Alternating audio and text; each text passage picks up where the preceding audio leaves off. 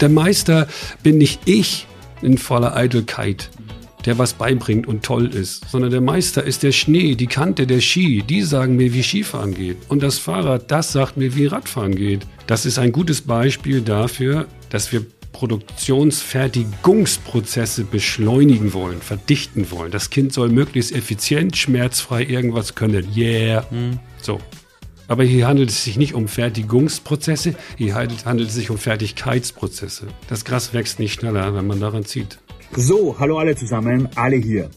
Stellt euch vor, ihr seid eine erwachsene Person. Ihr habt niemals gelernt, mit dem Fahrrad zu fahren. Was sich für einige vielleicht banal anhört, ist für andere eine echte Realität. Und zwar nicht nur irgendwo in armen Ländern, sondern auch in den reichen Ländern. Wenn ein Mensch sich auf einem Fahrrad nicht bewegen kann, dann ist das eine echte Einschränkung unserer Mobilität. Und ich habe selbst in meiner Jugend erlebt, was es bedeutet, wenn du eher spät mit dem Fahrradfahren anfängst und siehst, wie sich alle bewegen können, alle unabhängig sind in ihrer Bewegung, aber du die einzige Person bist, die das nicht hinbekommt. Christian Burmeister, den ich heute interview, ist ein Mensch, der ein Lernkonzept entwickelt hat, wo er das modernste aus der Gehirnforschung und der Verhaltensforschung hergenommen hat, um erwachsenen Menschen das Fahrradfahren beizubringen. Im Interview geht es aber nicht um das Fahrradfahren selbst, sondern es geht eher darum, wie man Menschen dazu bemächtigt und ermächtigt, Dinge zu lernen, die sie selbst im Leben voranbringen. Es geht nicht darum, Menschen etwas beizubringen, indem man ihnen etwas befiehlt oder zeigt, sondern die dazu bringt, sich selbst zu entdecken. Ich habe in dem Gespräch nicht nur etwas gelernt über das Fahrradfahren oder über erwachsene Menschen, die Fahrradfahren lernen, sondern überhaupt, wie der Mensch funktioniert, wie Lernen funktioniert und wie ich mich vielleicht selbst bei der Nase nehmen muss, wenn es darum geht, meine eigene Tochter quasi auf diese Welt vorzubereiten. Viel Spaß bei der Folge. So, bevor es losgeht, noch ein ganz kurzer Hinweis jetzt aus meinem Auto, weil es gerade zum Schneien begonnen hat und ich mein Fahrradhelm nicht dabei habe. Ähm, und zwar, diese Folge wird unterstützt vom ÖMTC, dem Touring-Club, der seit 1896 Menschen dabei begleitet, in ihrer Mobilität voranzukommen. Was die meisten vielleicht vom ÖMTC nicht wissen, ist, das war am Anfang ein Fahrradclub. Und, der, und die Organisation hat sich so dahingehend entwickelt, Menschen dazu zu bemächtigen, sich zu bewegen. Das kann im Auto sein, das kann am Fahrrad sein, das kann in vielen Bereichen sein. Der ÖMTC hat sich aber auch auf die Fahne geheftet, Menschen wieder zum Fahrradfahren zu bringen. Denn Fahrradfahren ist eine Sache, die nicht nur wichtig ist, um voranzukommen, sondern es ist auch wichtig für die Bewegung des Menschen, für unseren Bewegungsapparat. Und wir sehen eben die letzten Jahre auch in der Gesellschaft, dass dieser Bewegungsapparat der Menschen in ganz, ganz vielen Bereichen nicht mehr die Mobilität aufweist, die der menschliche Körper eigentlich herzugeben hat. Und im ÖMTC ist es verdammt wichtig, hier ein Zeichen zu setzen. Deshalb ist diese Folge auch entstanden in Kooperation mit dem ÖMTC. Ich sage danke und euch jetzt viel Spaß mit der Folge.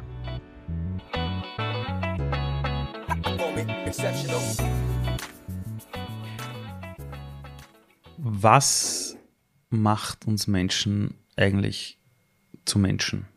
Also was ist es? Sind es unsere zwei Hände, unsere zwei Beine? Wann, also wann sind wir wieder Mensch?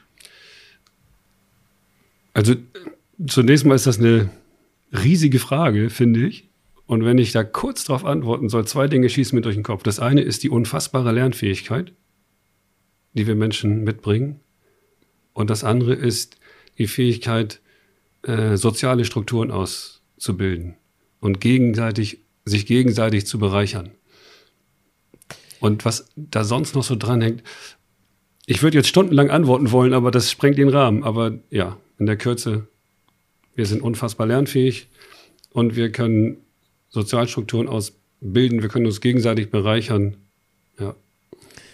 Ich sehe mir manchmal unsere Welt an und denke mir, wir haben einen unfassbaren Wohlstand. Die Welt, die wir haben, das ist Science Fiction für die, die vielleicht vor 70 Jahren Europa aufgebaut ja, haben. Absolut. Aber ich habe manchmal schon das Gefühl, dass wir schon wichtige Teile des Menschseins einfach verdecken, vergessen, wie wir unsere Zeit mit Dingen ver, äh, verbringen. Und dein Thema ist ja die Bewegung des Menschen. Mhm.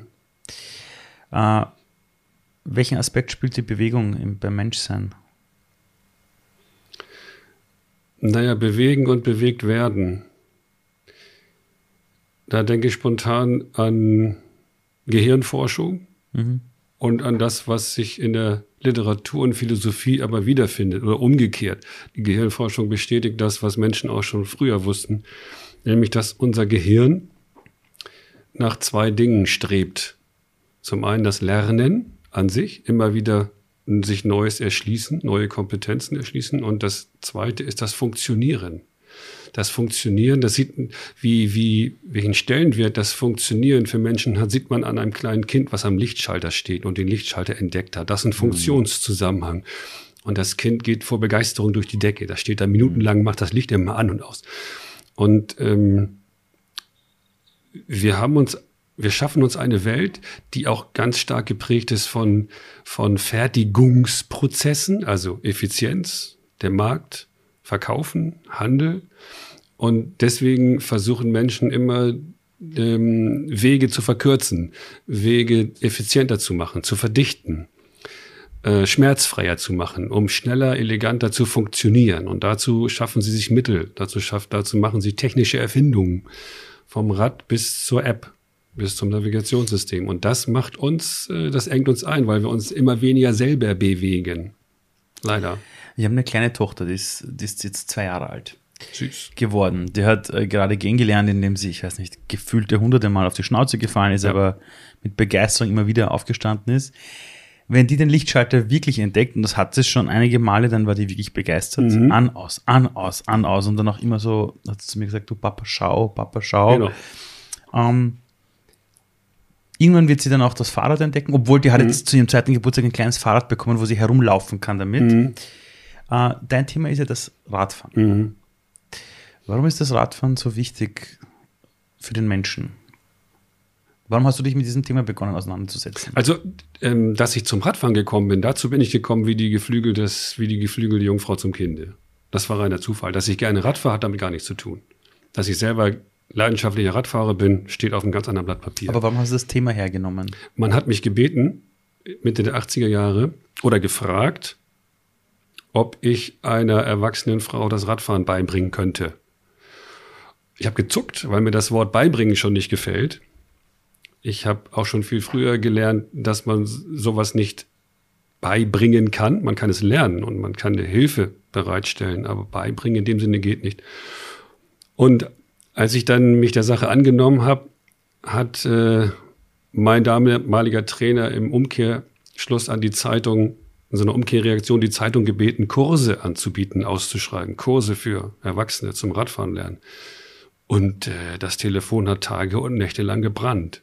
Von Erwachsenen? Von Erwachsenen. Die und Fahrradfahren lernen Die wollten. Fahrradfahren lernen wollten, ja. Die Zahl der Erwachsenen, die entweder nie Gelegenheit hatten, Radfahren zu lernen, aus unterschiedlichen Gründen. Oder die von sich sagen, sie können Radfahren, aber, und dieses aber schließt dann Unsicherheiten ein. Also die fahren kein Fahrrad, weil sie sich, wie die Luxemburger so schön sagen, unwohl spüren auf dem Fahrrad. Die Zahl ist unfassbar groß. In Deutschland spricht man immer gerne von bis zu 30 Prozent. Meine eigene Mutter, die ist jetzt verstorben vor zwei Jahren, aber die hat irrsinnig spät auch Radfahren mhm. gelernt. Dann hat sie es gelernt, dann hat sie Spaß gemacht, aber sie hat sich nie getraut, mit anderen zum Beispiel äh, ja. unterwegs zu sein, weil sie mir gesagt hat, ich werde euch nur aufhalten. Aber wenn sie alleine unterwegs war, war sie total glücklich. Ähm, ja. Wenn du merkst, dass Menschen, Erwachsene wieder Radfahren lernen, und was macht das mit ihnen? Welche Veränderungen haben Sie dann in Ihrem Vielleicht Leben? noch eine kurze Bemerkung, ähm, was mich die ganzen Jahre noch zur Analogzeit so begleitet hat, also bis 85 bis 2000 in etwa. Ähm, da habe ich diese Kurse in einem Sportverein in Hamburg angeboten und neun von zehn, die sich gemeldet haben am Telefon, haben sinngemäß gesagt, wissen Sie, Herr Burmeister, jetzt hängt die Information seit ein, zwei, drei Jahren an der Küchenpinnwand, jetzt traue ich mich mal, mich anzumelden. Also die, der Schritt in so einen Kurs zu gehen, ist unglaublich schwer und groß. Und das hängt mhm. mit dem Druck zusammen, den andere machen.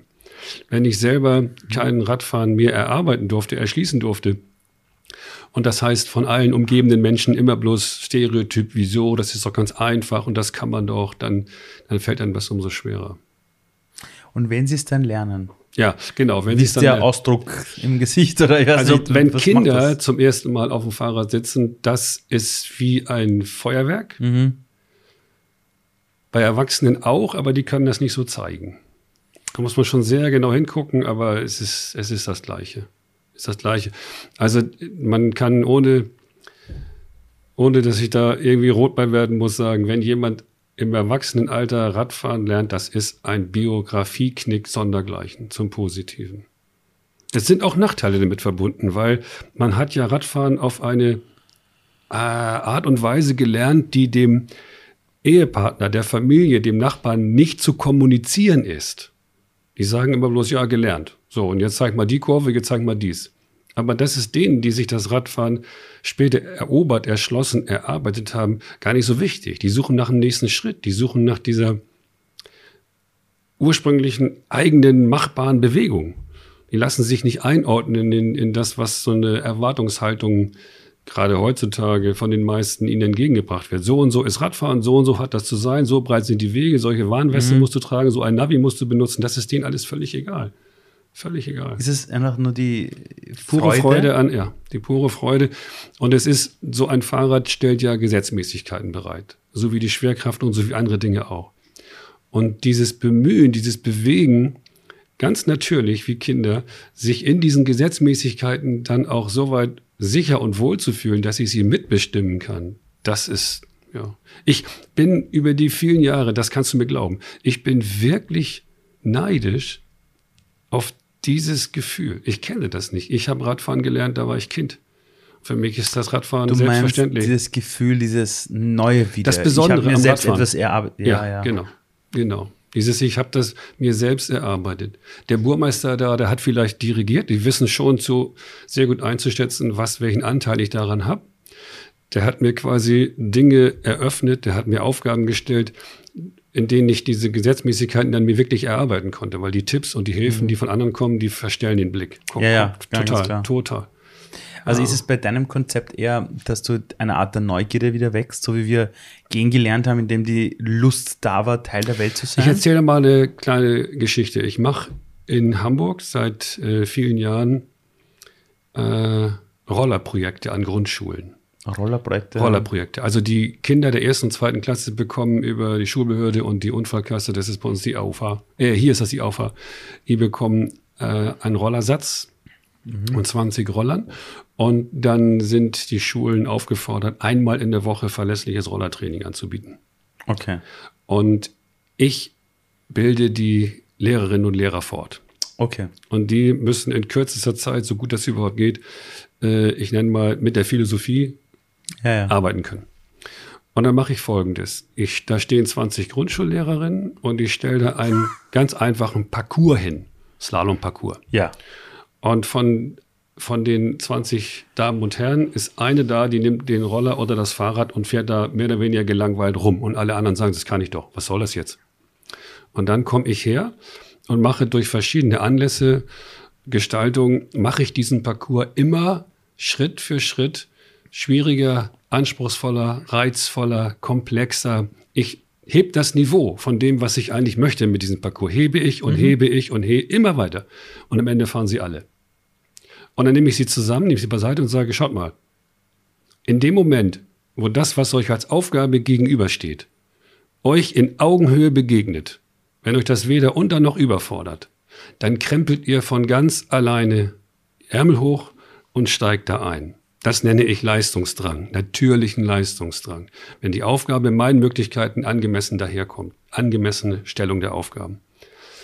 Und dann fangen sie an zu verstehen, dass es nicht darum geht, den Kindern Rollerfahren beizubringen, sondern dass es darum geht, den Kindern angemessene Spiele, Aufgaben, Herausforderungen zu bieten, in denen die Kinder anfangen,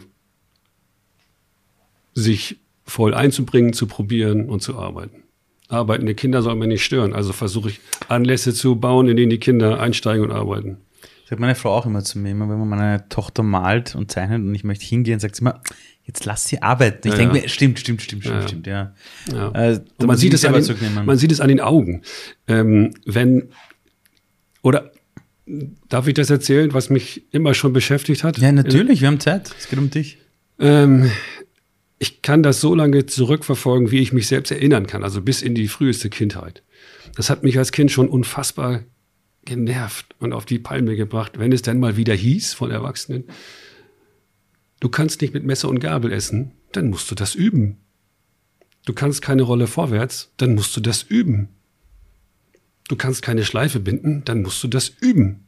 Und ich habe mir bloß gedacht, Leute, wie soll ich was üben, was ich nicht kann? verdammte Scheiße, wie soll ich was üben, was ich nicht kann?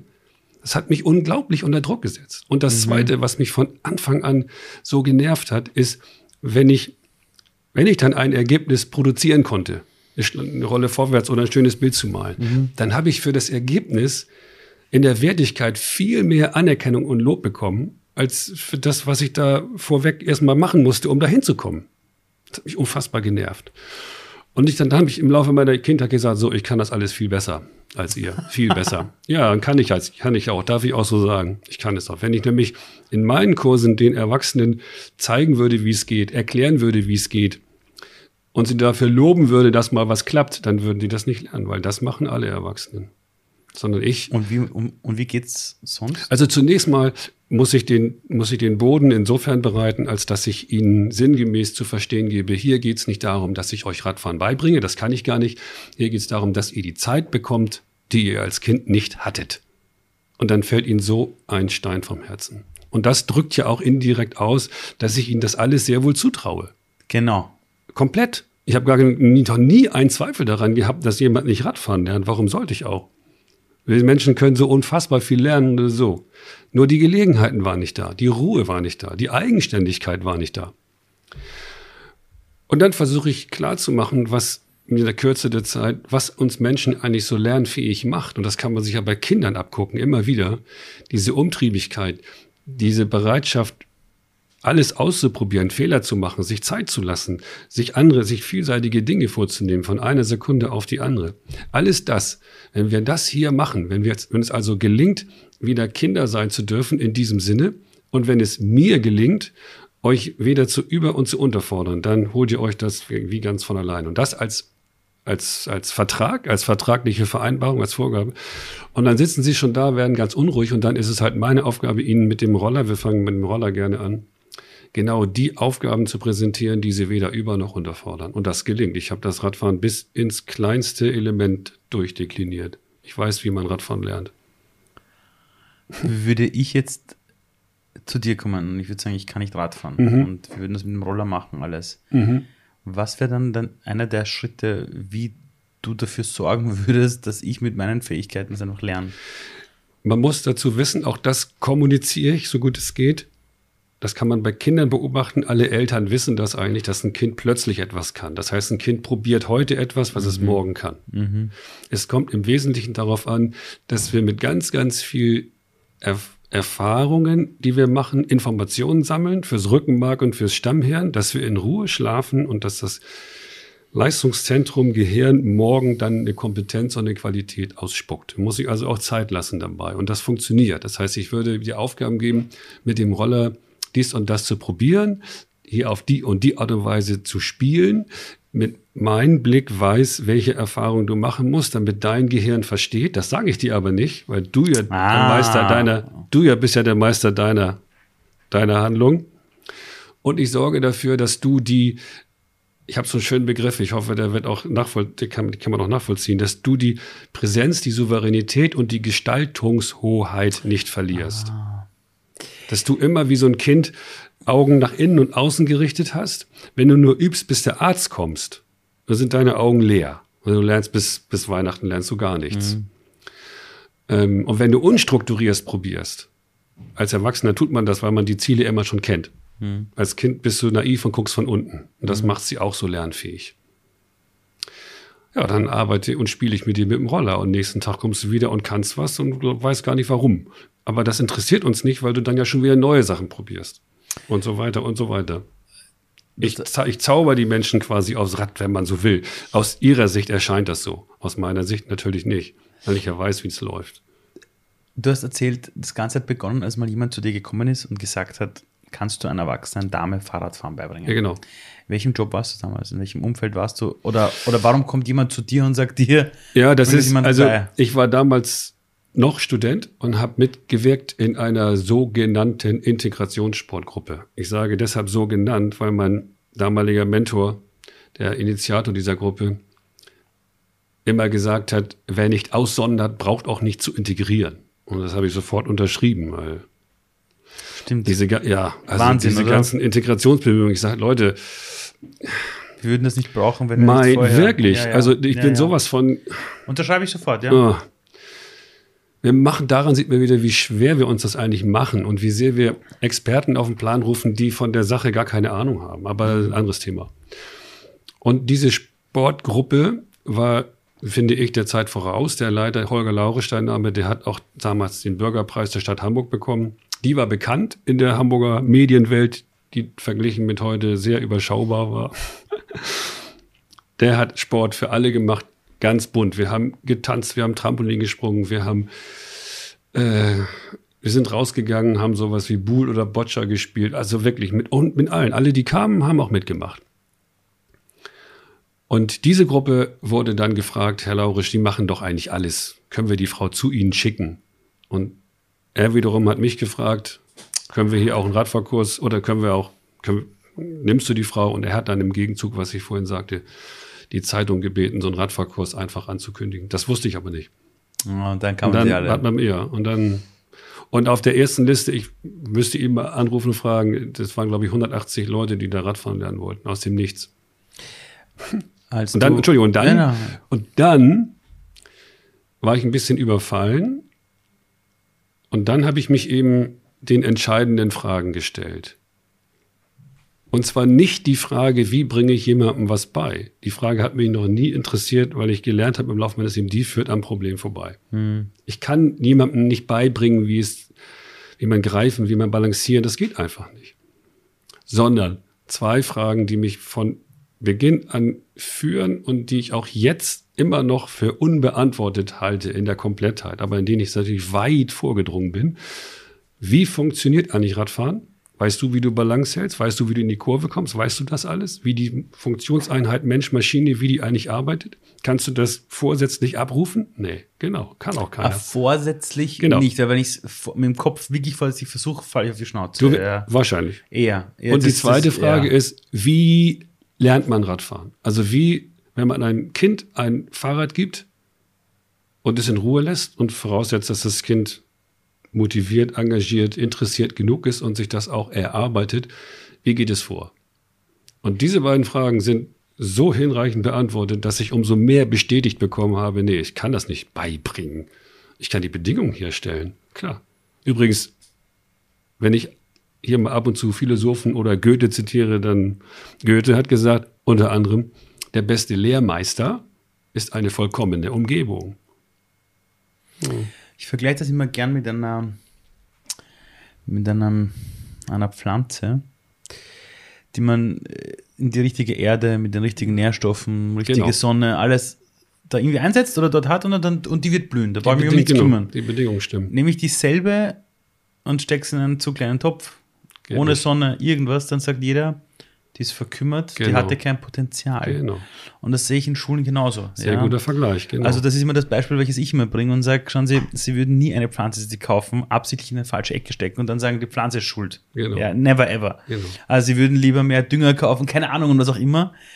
Und das Gefühl habe ich bei Menschen auch. Das ist wirklich die, also ich habe ich hab das ein bisschen das Problem in unserer Gesellschaft, dass wir den Menschen einreden, wenn du alleine was willst, dann schaffst du alles. oh, wenn ich das schon höre. Aber ja. niemand sagt, äh, du, aber deine Umgebung ist genauso wichtig, Genau. weil es ist so ein Druck auf den Schultern der Genau. Menschen, dass sie glauben, ich muss alleine alles schaffen. Das, was ich eben sagte, dann musst du das üben. Und schon ist ein unfassbarer Druck da.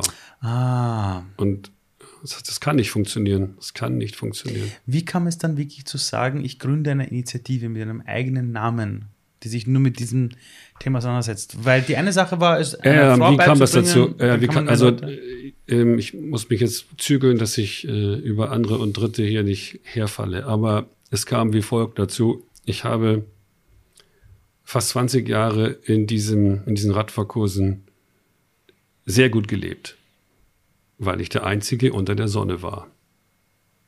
Und ich habe mich äh, von Kurs zu Kurs gearbeitet. Ich habe Urlaubskurse angeboten, unter anderem auch in Österreich, hier am Hoch K 90 und 91. wow. Ich habe in verschiedenen Städten Kurse angeboten und ich habe gut davon gelebt. Und ich habe mir dann über die Radfahrkurse mein Klientel geschaffen, mit dem ich dann auch Reisen durchgeführt habe. Und dann kam irgendwann Organisationen in Deutschland, ich muss jetzt ein bisschen ausweichen, um da keinen Streit zu provozieren, äh, vergleichbar mit der Radfahrlobby hier in Österreich, die sinngemäß der Meinung waren, das können sie auch. Das gestehe ich jedem zu. So ist das nicht. Aber bei genauerem Hinsehen äh, haben die vermeintlichen Konkurrenten bis heute immer nur diese Standardstrategie ausgepackt. Mhm. Üben, bis der Arzt kommt, ich zeigte das, ich erklärte das.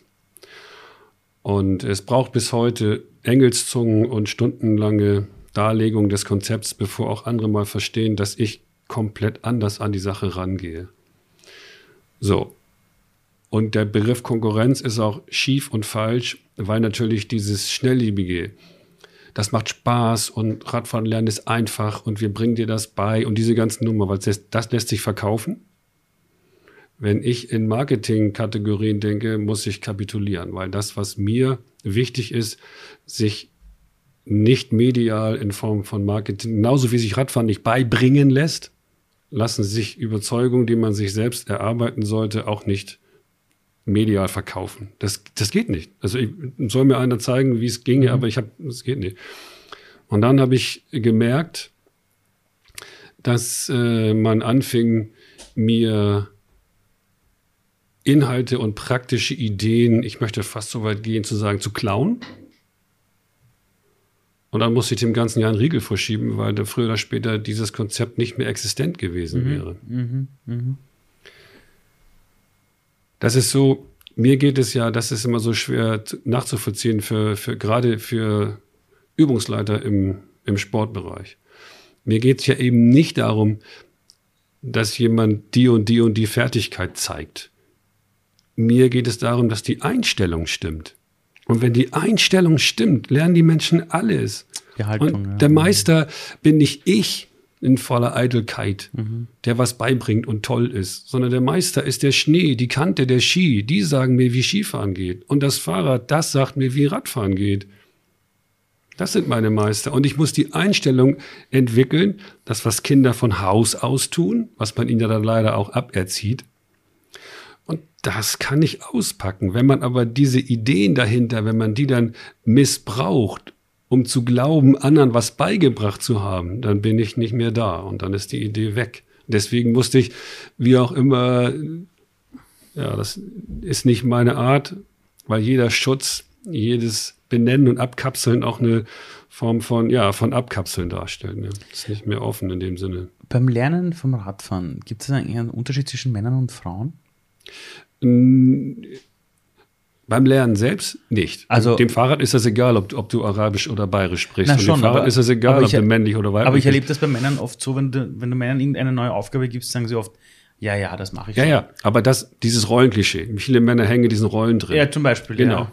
Und natürlich kann ich das bestätigen. Von, von äh, zehn Angemeldeten ist in der Regel nur einer ein Mann.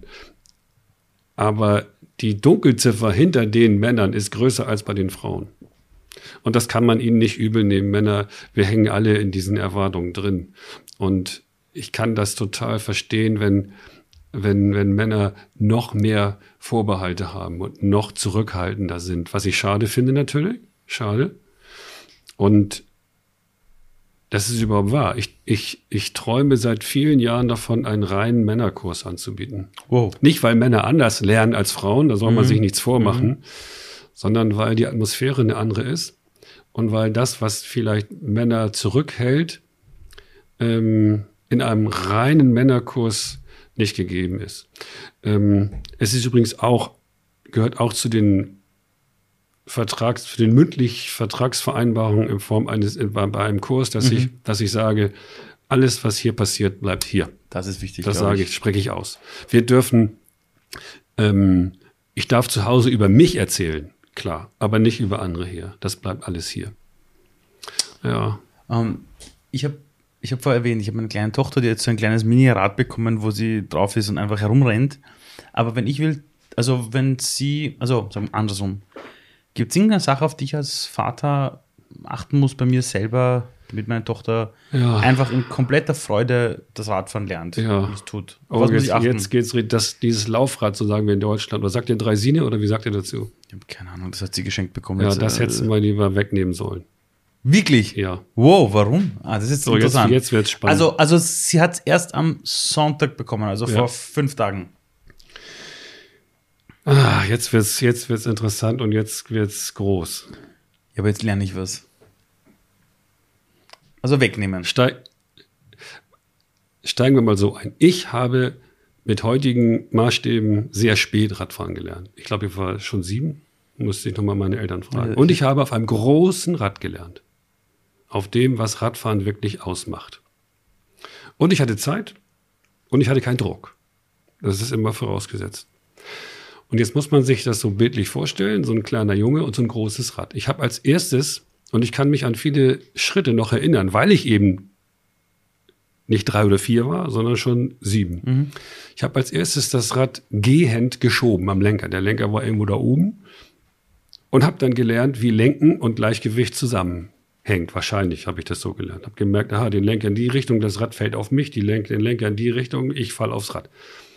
Dann habe ich mich mit dem laufenden Schieben an das an die Physik des, des, der Geschwindigkeit rangearbeitet, habe mich irgendwann ins Pedal gestellt, habe mir dann vermutlich den Rücktritt geholt. Ich kann mich nur daran erinnern, dass meine kleinen Hände mit so einer Stempelbremse hieß. Weißt du noch, was das ist? Stempelbremse. Das war die Mechanik übersetzt über Hebel. Da wurde mit so einem Griff am Lenker ein Stempel auf den Reifen runtergedrückt. Ah, ja, ja, ja, Deswegen doch. Stempelbremse. Doch, doch, doch, kenne ich, kenne ich. Ja, ja. Aber meine Hand zu klein für. Und ich hatte mir das bei meiner Oma abgeguckt, Rücktritt, habe ich mir einen Rücktritt erarbeitet. Und jetzt kommt die entscheidende Aussage, bevor ich mich in den Sattel setzen konnte, wusste ich, wie ich das Rad erobere und wie ich wieder rauskomme. Und dann habe ich mich erst in den Sattel gesetzt. Und genauso wie der Pilot ja landen können muss. Du steigst ja in kein Flugzeug, wenn du weißt, der, Flug, der Pilot kann toll fliegen, aber nicht landen, da steigst du ja nicht ein. Genauso geht es beim Radfahren, wenn wir über sicheres Radfahren reden, um diese Wandlungsfähigkeit. Wie komme ich schnell, souverän, sicher vom fahrenden Zustand in den stehenden Zustand? Das ist das alles Entscheidende. Das ist übrigens bei vielen Älteren dann irgendwann so dünn, dass sie sich nicht mehr trauen, Rad zu fahren, weil dieses Wandeln, Anhalten, Absteigen, weil das körperlich Ja, nicht mehr ja. zu leisten ist. Hab Die haben es nicht gelernt, haben früher nicht gelernt. So, das ist meine Reihenfolge. Und mit dem Laufrad lernen die Kinder genau das Gegenteil. Ich fange mit dem letzten Schritt an. Und jetzt kommen wir Ach zu so, mit dem Auf- und Absteigen. und jetzt kommen wir zu dem, was man Stimmt. jetzt kommen wir zu dem, was man Ersterfahrung und Prägung nennt. Ersterfahrungen sind in der Regel prägend fürs Leben. Ich habe diesen Rücktritt erwähnt, weil ich Rücktritt geprägt bin und weil ich im Laufe meines Lebens einige Situationen, das führt jetzt hier zu weit, eine lustige, eine sehr peinliche und eine lebensbedrohliche durchlebt habe, indem ich in Momenten, in denen ich nicht bei der Sache war, abgelenkt, müde, unaufmerksam. In dem Moment habe ich eine Vorfahrt nicht missachtet, habe ich eine Vorfahrt missachtet, in Berlin war das, und habe dann in dieser Stresssituation den Rücktritt gesucht, aus Reflex. Und der war nicht da. Und wenn der Lkw-Fahrer nicht gut reagiert hätte, dann säße ich jetzt nicht hier. Was ich damit sagen will, ist, wir greifen in diesen Momenten, das sagt einem auch jeder Gehirnforscher, jeder Psychologe, wir, sind, wir laufen Gefahr, in diesen Momenten wieder auf das zurückzugreifen, was wir als erstes gelernt haben. Und wenn das 50 Jahre zurückliegt. Das ist bei mir auf dem Oh. Fahrrad der Rücktritt. Das ist schon nicht gut, dass es der Rücktritt ist. Aber bei Laufradkindern sind es die Füße, die zu Boden gerissen werden. Ich habe, das Kind kann dann zwar das Balancieren ausbilden mit zwei, drei Jahren, aber das ist ja kein Radfahren. Das ist das Obenbleiben. Das kann ein Zirkusäffchen auch.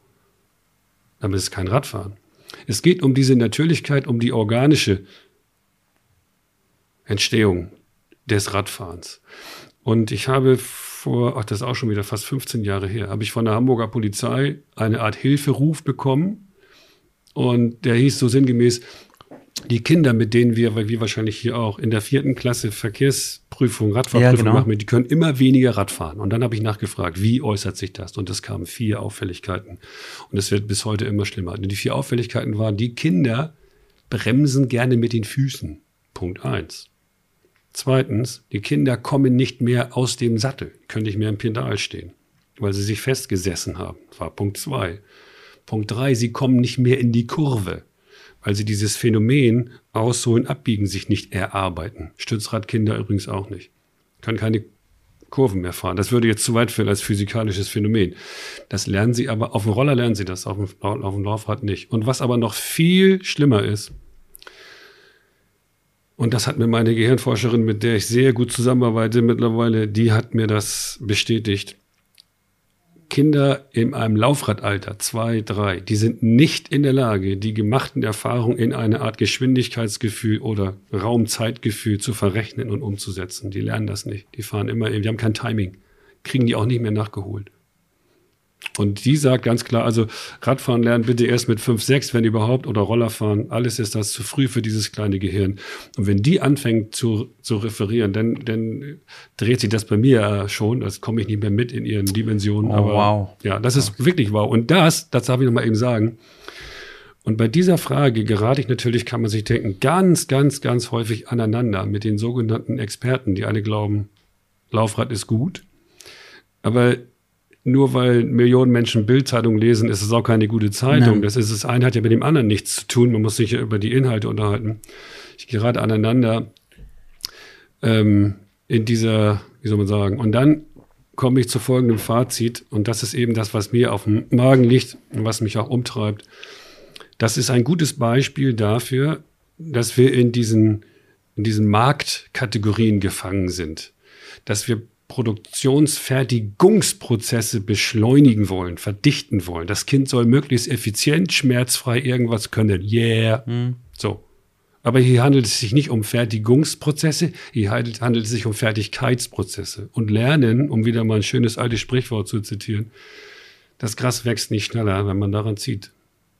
Und diese organische Entwicklung bei Kindern, die am Ende, man muss ja von der Reifezeit von 15, 20 Jahren sprechen, die am Ende ein total komplett gut aufgestelltes, verdichtetes Gehirn bedeutet, das ist alles nicht mehr da nach meinem Wahrnehmung. Du hast mal in St. Petersburg, habe ich mal aufgeschrieben, ja. mit Straßenkindern gearbeitet, ein Jahr lang. Wann war das und wie kam es dazu? Äh, 2003, 2004. Wow. Das war mir so ein, das werden andere wahrscheinlich auch so erzählen. Man hat im Laufe des Lebens gerne mal so ein, zwei Momente, wo man innehält und sich Gedanken macht, was hast du gemacht, was willst du machen? Wenn das einen negativen Touch kriegt, heißt das Midlife Crisis. So ja. war es bei mir nicht, aber gut, ich habe innegehalten und gefragt, so, was, was, was bietet das Leben dir noch, was kannst du noch machen? Ähm und dann wieder die Verbindung nach Wien, nach Österreich. Mhm dann hatte eine Bekannte von mir erzählt von ihrer Arbeit mit Straßenkindern in, in Rumänien. Das hat mich total angefixt. Ich wollte das auch machen.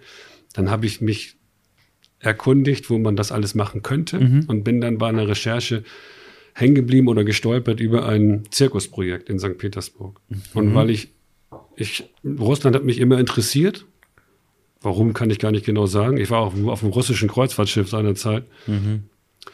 Und dann habe ich das Glück gehabt, mit der Leiterin dieses Zirkusprojekts äh, sie anzurufen und habe mit der gequatscht. Das hat ja eine ganze Menge Vorleistungen gebraucht, um dann auch das Visum zu kriegen für ein ganzes Jahr, mhm. um welche Art auch immer Papiere und Dokumente vorzuweisen. Und die wollten natürlich wissen, wer sich da meldet und mitarbeiten will. Und das waren alles junge äh, Frauen zwischen 20 und 25 und plötzlich kommt da so ein über 40-jähriger Knacker, da muss, muss, man ja auch sicherstellen, dass der nicht andere Interessen hat. Mhm. Das kann ich auch verstehen. Und ich hatte das Glück, dann mit ihr zu telefonieren. Und wir haben uns so unglaublich gut verstanden am Telefon schon, über eine Stunde telefoniert. Und am Ende hat sie mich dann gefragt, hast du Ahnung von Radfahren? Nee. Doch. Sind okay. Und dann, dann, in dem Moment ist das quasi, ist die Lawine losgegangen, da gab es dann auch kein Zurück mehr. Und die wollte nämlich, sie wollte nämlich in naher Zukunft eine Fahrradmasseskaya, also sowas wie eine AG für ihre Kinder einrichten. Und sie hatte mich dann schon, schon in St. Petersburg gesehen, ob ich da hier helfen könnte. Und dann habe ich gesagt, was mich mit Radfahren verbindet. Und dann war klar. Da ist übrigens was passiert. Das, was passiert, habe ich das tatsächlich, als ich dann da war in St. Petersburg, habe ich das Wochen später geschafft, über Spenden aus Hamburg alte Fahrräder nach, nach Russland zu kriegen. Mhm. Und für die Kinder war das natürlich, das war wie Weihnachten, Neujahr und Geburtstag auf einen Tag Fahrräder zu bekommen. Und dann habe ich mir gedacht, weil die ja noch gar nicht Radfahren gelernt haben, habe ich mir gedacht, da war so ein kleiner Junge, Serjoja, der war acht, aber körperlich wie sechs, natürlich, Straßenkind wie sechs. Und der konnte Einrad fahren und mit drei oder vier Bällen jonglieren. Also habe ich mir gedacht, den brauchst du bloß auf dem Fahrrad zu schieben und den Lenker zu führen, damit er merkt, was läuft auf dem Fahrrad. Und dann setze ich, das hat geschneit, ich kann mich noch genau erinnern. Dann setze ich ihn aufs Rad, fange an zu schieben. Und ich denke, was ist denn mit dem Fahrrad kaputt? Ich hatte gedacht, das Steuerlager ist blockiert. Dieser kleine Mann mit diesen Spittelärmchen hat den Lenker so auf gerade ausgehalten mit einer unfassbaren Macht, dass mein Arm nicht annähernd in der Lage war, den auch nur einen Millimeter zu bewegen, weil der hatte geradeaus, geradeaus, geradeaus. Und dann habe ich es mal gemerkt, wie zerstörerisch für Lernprozesse diese Sollwerte sind. Diese ich, das soll so sein. Du, kann, du kannst keine Schleife, dann üb das mal. Wie krank ist das? Ich muss mich bewegen, ich muss probieren. Der hatte dieses, diese ganze Offenheit, hatte er völlig aufgegeben zugunsten seiner Vorstellung. Er hatte gesehen, die anderen fahren Fahrrad, der Lenker ist schön ruhig. Ja. Wenn du dir anschaust, also. kulturell die Zeit in St. Petersburg zum Beispiel mhm. ähm, und dann in Hamburg, die Kinder, wie sie in Deutschland aufwachsen und vielleicht jetzt dort, gibt es einen großen Unterschied? Damals war, ja, also die, die, die Kinder selbst sind natürlich auch, wie wir alle, Abbild der, der Lebensumstände. Ne? Komplett ist klar. So gesehen sind, sind wir alle gleich, finde ich. Wir sind uns viel, viel näher, als manche glauben. Aber in Russland war zumindest zu der Zeit dieses, was man so aus vielen Hollywood-Klischees kennt, dieses Lernen mit der Peitsche. So Spagat, bis das Kind weint, so ungefähr. Ne? So, das war doch. Ja. Aber hast du das auch in de deiner Arbeit irgendwie mitbekommen, dass die Kinder so geprägt waren, alle? Ja. Ja. Also das, ich habe dort gelernt, ähm, oder sagen wir mal so, wenn ich sage, das Rad vermittelt mir Radfahren, dann weil es Gesetzmäßigkeiten bereitstellt. Mhm. Und ich glaube, wir brauchen als Menschen und als lernendes Wesen brauchen wir Gesetzmäßigkeiten. Oder anders ausgedrückt, wenn die Schwerkraft ständig ihre Richtung und ihre Intensität wechseln würde, würde keiner von uns gehen und stehen lernen. Niemand.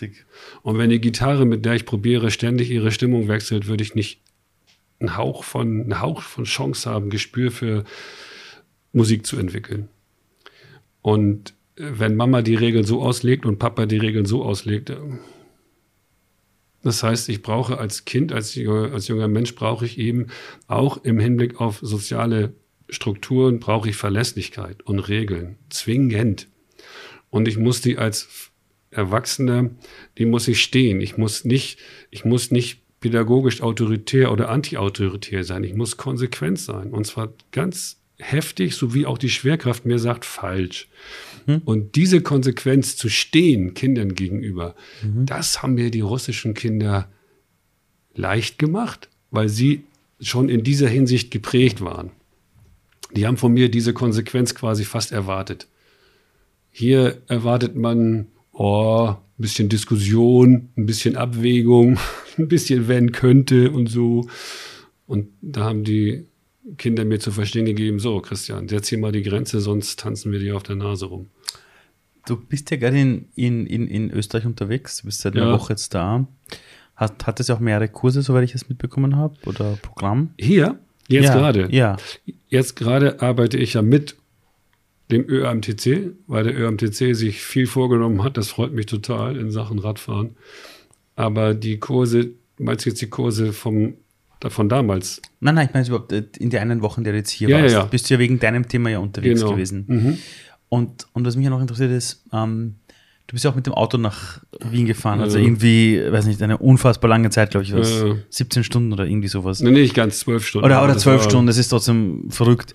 Ähm, zu viel. Warum mit dem Auto? Na, woher kommt dieser Einsatz? Also diese Kraft ist trotzdem immer wieder noch für dieses Thema einzustehen. Weil es ist ja unfassbar anstrengend, wenn man in so einer Welt wie heute, wo alle sagen, üben, üben, üben, sich hinstellt und sagt, äh, stopp, da gibt es einen anderen Ansatz. Und ich gehe trotzdem diese extra Meile. Ich fahre trotzdem über zehn Stunden da im Auto durch die Gegend. Ja, das stimmt. Äh, ich, ich bin wie ein, wie ein Prediger, der trotzdem, obwohl alle sagen Bildzeitung, ich mich hinstelle und sage, es gibt auch noch was anderes. Aber warum machst du das? Also wo ist weil dieser da Antrieb? andere Menschen sind, die, die das verstehen und die auch in die Richtung wollen. Die, die, die, selbst wenn ich konstatiere, dass die Mehrheit der Menschen sowas nicht interessiert oder sogar noch mich, mich, sich mir in den Weg stellen. Es gibt auch genügend Menschen, die sind offen dafür. Und das ist doch, wie soll man sagen, ich bin ja extrem dankbar, dass ich da, dass ich da helfen kann, dass das auch in die Richtung weitergeht. Also die Frage ist ein bisschen, wie soll ich sagen, das stimmt, aber das ist wie mit den Radfahrkursen. Wenn da jemand ist, der, der dem folgt und der einsteigt, der entwickelt Leistungsdrang. Und das ist ein, also Leistungsdrang im Sinne von Leistung und nicht im Sinne von Ergebnis. Das ist eben der Unterschied. Wir sind keine Leistungsgesellschaft, wir sind eine Ergebnisgesellschaft. Und, und, Aber ja, und, und was wirst du heute beruflich machen, wenn du, wenn du diesen Job nicht tun würdest? das weiß ich nicht. Ich habe ähm, ich hab mir die Frage immer auch schon wieder gestellt, vor allen Dingen, weil ich im Laufe dieser mittlerweile ja 35, 36 Jahre äh, immer wieder an Punkten war, wo ich gesagt habe, so jetzt lasse ich das Ganze sein, das Thema. Wow, also doch. Ja, ja, okay. aber, aber irgendwie, also bis, bis vor ungefähr 15 Jahren, vor 15 Jahren habe ich dann tatsächlich so den Schalter umgelegt und gesagt, so, das, was ich insbesondere in Sachen Radfahren mir da erarbeitet habe und das, was ich beitragen kann, ist so, so stark. Das versuche ich jetzt auch hauptamtlich für meinen Lebensunterhalt weiter zu verfolgen. Ähm, also so 2005, als ich aus Russland wiederkam. Und da ging es ja eigentlich erst los mit der, mit der hauptberuflichen Beschäftigung mit dem Thema Radfahren. Ich habe das zwar vorher auch gemacht, aber ich war auch immer offen für alles andere, für alles andere. Und man, man, hat mich immer quasi wieder zurückgeholt. Entweder waren da plötzlich hunderte von Leuten, die Radfahren lernen wollten, oder es war, was ich vorhin sagte, waren diese die Leute, die meinten, sie könnten das auch, die, die, die mich dann vor sich hergetrieben haben, wo ich gesagt habe, nee, nee, nee. Ich mache jetzt hier mein eigenes Ding und die, die mitwollen, die wollen, die kommen mit und ja. Was mich interessiert ist, wenn du jetzt an deine Kindheit zurückdenkst, an deine Jugend zurückdenkst, hattest du irgendwelche Träume oder Wünsche, was du später mal arbeiten willst? Weil das hat man in der Schule ja ständig, dass man sagt, und weißt du schon, was du nach der Schule machst? Wenn du diese Fragen bekommt man ja so mit ungefähr 14 oder so herum manchmal. Hattest du da irgendeine Vorstellung, was du später mal machen willst? Gab es da irgendwas?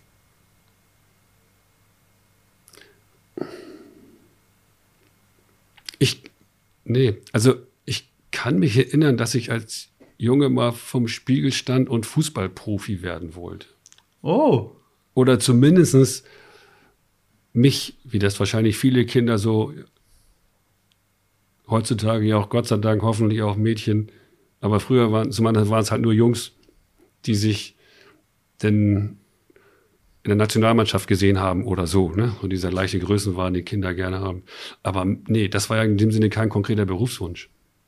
Aber nee, kann ich nicht sagen. Aber wäre damals in eure Schulklasse eine Lehrerin oder ein Lehrer reingekommen und hätte einen Fernseher gehabt. Und in diesem Fernseher hättest du plötzlich dich selbst gesehen, heute, was du tust.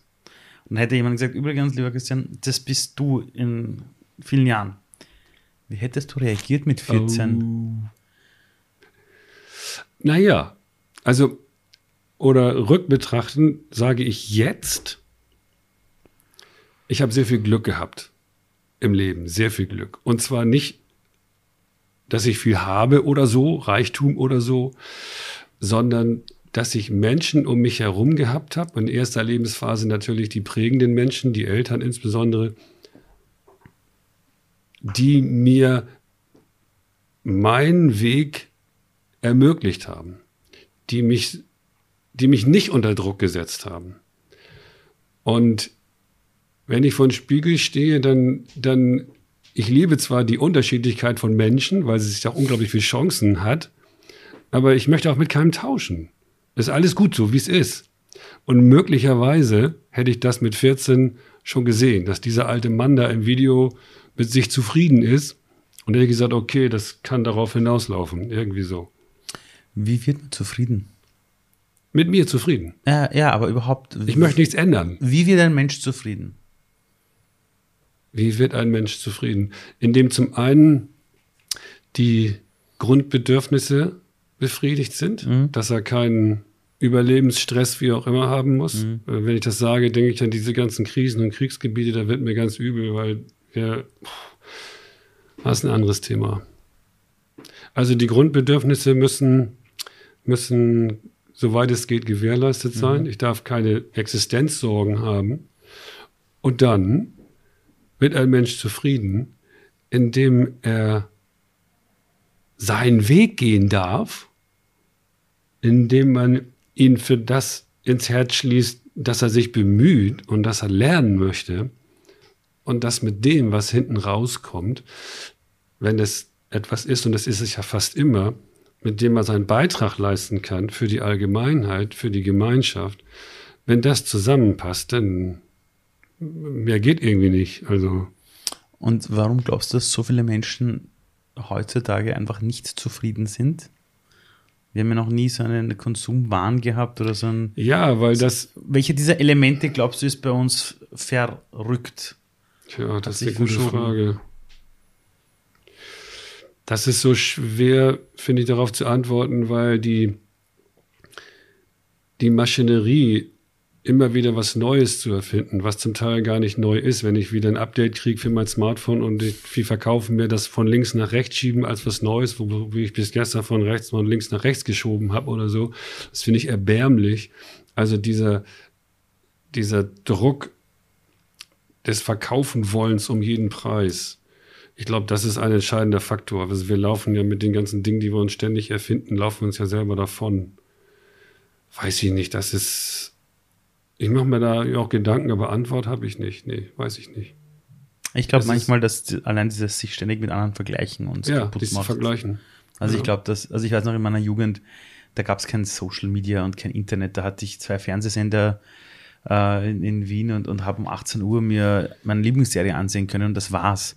Und meine einzige Peer Group war halt in der Schulklasse. Das Ja, heißt, wenn natürlich. dort einer bessere Turnschuhe hatte, habe ich mich halt ein bisschen mit dem verglichen, aber zu Hause oder am Pausenhof war es dann auch schon wieder egal. Ja. Und ich denke mir oft, also in dieser Welt jetzt heute 16 Jahre alt sein und zu sehen, wie also Ja, ja, ja, ich weiß. Also ich ist- möchte, ist so gesehen möchte ich, ich möchte, wenn ich sage, ich möchte mit niemandem anderen tauschen, dann meine ich in der Regel meine Generation. Ja, ja. Und mit 16-Jährigen möchte ich nicht tauschen. ja nicht, ja. Also, ja. Nein, du hast, du hast recht, das kann ich, das kann ich bestätigen. Dieser Vergleich, deswegen sage ich, wir sind eine Ergebnisgesellschaft. Ja. Die, der, der Erwartungsdruck. Was Jetzt- ist das? Entschuldige, Ja. behalt mal deinen Gedanken bitte. Das ist das, was ich sage. Wenn ich als Mensch geboren werde, kann ich ja faktisch praktisch fast nichts. Ich kann schreien, ich kann hell und dunkel unterscheiden und so. Wenn dann in dem Moment durch irgendeinen Zauber oder eine Fee mir bewusst werden würde, was ich die nächsten Jahre alles lernen soll, ich würde sofort sagen, lasst mich zurück in Mamas Bauch, das schaffe ich nicht. Aber genau diese Sichtweise von unten, die ist so elementar und so wichtig. Und die führt uns eigentlich erst zu dieser enormen Leistungsbereitschaft. Und die wird durch das, durch die Ergebnisse komplett gedeckelt und kaputt Das ist gemacht. dieses Beginners-Mindset, wo man manchmal sagt, du musst wieder denken wie ein kompletter Anfänger, Von der, unten, der ja. gar nicht weiß, was auf dich zukommt. Genau. Weil ich, hab, ich erlebe das oft von Menschen, die unfassbar schöne Sachen erschaffen haben. Die sagen manchmal, also hätte ich gewusst, was da wirklich auf mich zukommt, ich's, äh, in tausend Jahren hätte ich nicht begonnen. Aber da ich ich. es nicht wusste, habe ich das einfach Schritt für Schritt genau. gemacht. Ähm, Und jetzt ist die Größe, dem Nachfolgenden genau diese Räume und diese Verantwortung zuzugestehen und zu lassen. und eben zuzulassen. Zuzulassen. um aufs, aufs Fahrradfahren zurückzukommen. Ich merke für mich, wenn ich aufs Fahrrad steige, und ich bin jetzt nicht gerade im täglichen Berufsverkehr, sondern Mhm. ich fahre ein bisschen raus aus Wien oder ich fahre am Donaukanal entlang und, und dann fährst du irgendwann und dann hörst du nur mit die Fahrradspeichen und du fährst und du fährst und du spürst den Wind und spürst dich selbst, dann wird's am, dann fährst du ein bisschen, dann wird es langsam irgendwann ein bisschen anstrengend, ja, weil du jetzt schon länger fährst, ja, und der Körper strengt sich an. Ich habe manchmal das Gefühl, dass ich mich dann immer mehr zentriere. Atmung, Bewegung. Und du bist so irgendwie in so einem, ich weiß nicht, wie man das sagen kann, so einer Art Flow. Tunnel. Ja, ja, Flow, ja. Äh, So cool. So, es ja. ist unfassbar schön. Und ja. ist das, ist das eine Sache, die wir wieder brauchen wir Menschen. Unbedingt. Dieses Unbedingt. sich zentrieren oder Unbedingt. wie immer man das nennt. Unbedingt. Was eben damit, was eben damit verbunden ist und was wir natürlich auch brauchen, viel mehr brauchen, wenn wir beide jetzt da längs fahren würden und wir beide würden diesen Flow erleben, dann müssten wir uns nicht gegenseitig posten, wie toll wir sind. Wir würden uns in die Augen gucken, alles wäre gut. Und genau das fehlt. Stell dir vor, dieses Mikrofon geht jetzt in alle Haushalte der Welt. Um Acht Gottes Willen. Ja. Alle sprechen Deutsch und alle Generationen sind gerade wach.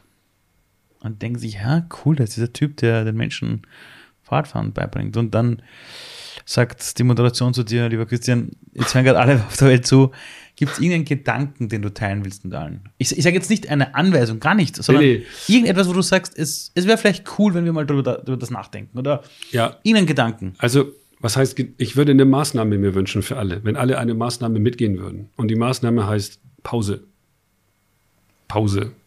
Verdammte Scheiße, lasst uns endlich mal eine Woche, zwei Wochen, ein Jahr, zwei Jahre, endlich mal verdammte Scheiße Pause machen. Einfach mal Pause. Mal wieder zur Besinnung und zur Ruhe kommen. Endlich mal wieder erkennen, die Zeit nehmen zu erkennen, was, wie viel, was für Schönes und Tolles wir eigentlich hier haben um dann auch zu erkennen, was wir seit so vielen Jahren im Grunde, ich will nicht sagen falsch machen, aber wo wir uns diese Natürlichkeit und die Dinge, um die es wirklich geht, womit wir die uns nehmen oder die uns im Weg stehen. Lasst uns einfach mal Pause machen. Halt, halt, halt, echt. Ja, Vielen Dank, Christian. Dankeschön. bitte, bitte. Ich sitze immer noch im Auto, es ist immer noch verdammt kalt, über Nacht kam ein großer äh, Schneesturm, ähm, aber ich hoffe, die Folge hat euch gefallen. Ich hoffe, ihr habt ganz viel darüber gelernt, ähm, wie man Menschen vielleicht dabei unterstützen kann, etwas zu lernen. Man kann Menschen nichts beibringen, aber du kannst Menschen dazu bringen, dass sie aus sich heraus sich mit Themen beschäftigen. Das war etwas, was ich in Schulen gemerkt habe, wenn ich mit Jugendlichen arbeite, wenn ich mit Führungskräften arbeite beim Coaching. Und das war aber auch eine Sache, die Christian Burmeister richtig schon auf den Punkt gebracht hat. Ich möchte mich nochmal bedanken beim ÖMCC für die Unterstützung dieser Folge und auch für die Unterstützung, ähm, einfach in die Richtung zu gehen in der Gesellschaft und zu sagen, wir wollen Menschen wieder bemächtigen, sich zu bewegen. Ich weiß nicht, ob ihr euch vielleicht an eure Jugend äh, erinnern könnt. In meiner Jugend war es so, ich hatte kein Geld für ein Moped oder so. Und das Fahrrad, das ich hatte, war die einzige Sache, die mir geholfen hat, mich in der Stadt wirklich gut zu bewegen. Und, und das ist eine Sache, die man einfach nicht vergessen sollte. Dass diese Freiheit, diese Unabhängigkeit der Bewegung etwas ist, was in, gerade auch in einer Welt von Corona vielleicht für uns extrem wichtig ist. Weil wenn wir so viel Zeit zu Hause verbringen, sind die Stunden, die wir draußen verbringen, wenn wir laufen, wenn wir auf dem Fahrrad sitzen, wenn wir uns bewegen, das sind die Augenblicke, die uns wieder unseren Drang nach Freiheit ein bisschen zurückgeben. Deshalb danke an ÖMTC. Ich hoffe, die Folge hat euch gefallen. Und schaltet ein nächste Woche, lasst uns einen Daumen hoch da, bewertet uns auf Apple iTunes, abonniert den YouTube-Channel, whatever, erzählt es der Welt. Danke.